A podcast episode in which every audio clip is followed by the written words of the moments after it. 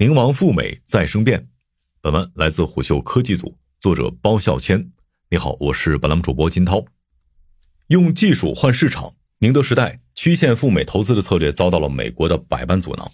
七月二十二号，路透社的一则报道称，美国众议院两个委员会正在对福特汽车与宁德时代的合作关系展开调查。消息一出，这家电池龙头企业迅速被推到了风口浪尖之上。今年二月，福特宣布要斥资三十五亿美元在密歇根州建立电池工厂。这个工厂虽然由福特全资控股，但宁德时代以独家技术合作伙伴的身份参与到了其中。简单来说，就是福特出钱，宁德时代出技术，赚的钱一起分。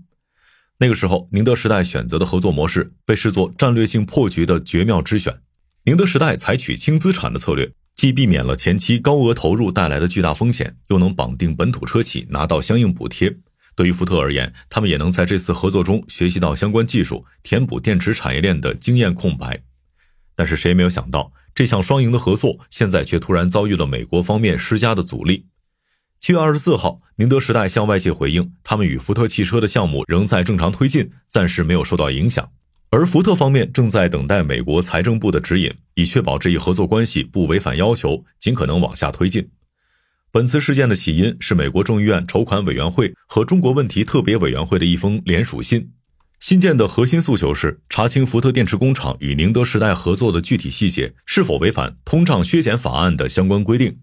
委员会对他们合作项目的质疑主要有以下几点：首先，他们认为合作协议所规划的大部分高薪岗位并没有完全提供给美国人，而是提供给了数百名宁德时代的中国员工，由他们负责设备的安装和维护。而且这些员工可能会在福特工厂一直干到二零三八年，因此最初承诺创造的两千五百个就业岗位，非但没有全部兑现，反而有可能要长期依赖这些中国员工。此外，委员会还怀疑他们二者的合作可能不会促进美国电池技术的进步和研发，相反，中国控制的电池技术原材料将会被带到美国，通过技术许可得到税收抵免之后，再将资金回流到宁德时代。对于第一项指控，福特立即进行了反驳。他们声称，确实将有一定数量来自宁德时代技术专家在工厂工作，但是这些雇员不会进入到电池工厂两千五百个新工作岗位中。而宁德时代方面则表示，公司没有工厂股权，只是向福特提供有偿的技术许可。后续，宁德时代的员工将帮助工厂开始建造和运营，部分设备将来自中国。尽管双方主动进行了一部分澄清，不过福特仍需要在八月十号前提供和宁德时代授权合同的副本附件，以及和有关宁德时代合作的所有通信往来，并且对于上述问题予以正面回答，包括雇佣的中国员工数量、以何种签证进入美国、计划停留的时长，以及密歇根电池工厂采购的正极有多少比例来自于中国，宁德时代是否为主要供应商等等。一切的一切都指向了同一个问题，那就是福特如何确保宁德时代是可靠的合作伙伴。事实上，这并非美国政客第一次反对福特与宁德时代的结盟。今年二月份以来，多位美国参议员就公开对二者的合作进行发难和质疑。帮助起草通胀削减法案税收抵免部分的美国参议员乔·曼钦就是这其中的一员。在今年三月举办的 CERAWeek 能源大会上，曼钦在接受路透社的采访时表示。如果按照宁德时代与福特合作收取百分之十二技术许可费比例计算，宁德时代将获得每辆电动汽车七千五百美元税收抵免中的九百美元。他认为，宁德时代通过与福特合作的主要目的就在于此，并直言无法容忍从七千五百美元中拿出九百美元补贴给中国企业。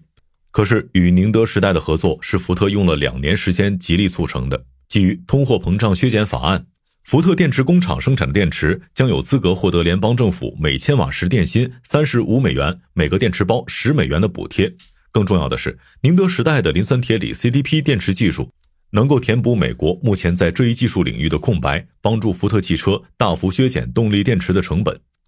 一直以来，拜登政府都在致力于推动美国新能源制造业的复兴，特别是在电动汽车市场。尽管有特斯拉这样独霸全球的企业。但不能否认的是，中国在全球电动汽车市场的产业链优势几乎已无人能敌。早在2021年5月，拜登在视察福特汽车公司的密歇根工厂时，就公开把中国企业视作美国电动汽车产业的威胁。但他又承认，美国在电动汽车市场规模和电池生产方面都落后于中国。如果想要光复美国本土制造业，那中国企业的参与就是不可缺少的。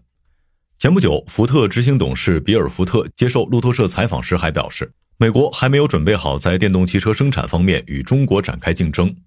可以说，福特非常期盼与宁德时代合作。在这次合作之前，福特与宁德时代已经在2022年就达成了相关协议。协议表明，从2023年起，未来十年，福特将从宁德时代获得稳定的电池供应。而这座初期产能计划35千兆瓦时，预计2026年投产的电池工厂将直接帮助福特提高电动汽车的产量和利润率。双方的合作目前遭遇众议院的阻挠。如果宁德时代与福特的合作关系最终因为这次风波而出现裂痕，最受伤害的其实还是美国本土的企业和产业链。当然，对于宁德时代和其他中国企业来说，美国作为全球第一大的消费市场，仍然是未来的兵家必争之地。美国是全球第一大消费国，从2021年以来就与中国、欧洲一起成为了全球最重要的纯电动汽车销售中心。放眼全球动力电池市场，北美地区也是极具诱惑力的。数据显示，2022年美国新能源汽车的销量达到99.2万辆，临近百万大关，同比增长近百分之五十二。但是，新能源汽车的渗透率只有百分之六点九，远低于中国的百分之二十七点六。此前，宁德时代一直把尚未破冰的美国市场当成是对抗比亚迪等一众追赶者，确保自己处于绝对市场领先地位的关键。相关数据显示，宁德时代计划在二零二三年实现零的突破，全年在美出货量将会达到一千兆瓦时。接下来的两年，出货量将逐步提高到十四千兆瓦时和七十千兆瓦时，对应百分之五和百分之十五的市场份额。原本在电池赛道十分得意的宁德时代，却因为美国通胀削减法案，感受到了越演越烈的地缘政治和保护主义。法案规定，在美销售的电动汽车不能采用中国制造的电池，否则就不能享受七千五百美元的购车补贴。因此，原计划斥资三十五亿美元在弗吉尼亚州建厂的宁德时代，在去年下半年立即取消了这项投资。与传统产业不同，美国新能源汽车产业以赶超中国为目标，确立了自己的发展战略。行业人士认为，美国通过对中国企业设置障碍并释放消极信号，以达到强行与中国电动汽车产业链解绑的目的。如今的全球电动汽车产业已经不单单是企业间的竞争了，他们也受到了国家行为体介入的影响。未来围绕电动汽车的角逐将是大国间竞争的重要体现，这已经成为行业共识。根据韩国能源市场调研机构 SNE Research 发布的数据，二零二二年全球动力电池生产厂商所占市场份额的前五名企业都来自中国、日本和韩国，总市场份额高达百分之七十六点九。其中，宁德时代以百分之三十七的市场占有率大幅领先，比亚迪则与 LG 新能源并列第二，分别瓜分了百分之十三点六的市场。在这方面，美国企业并无存在感。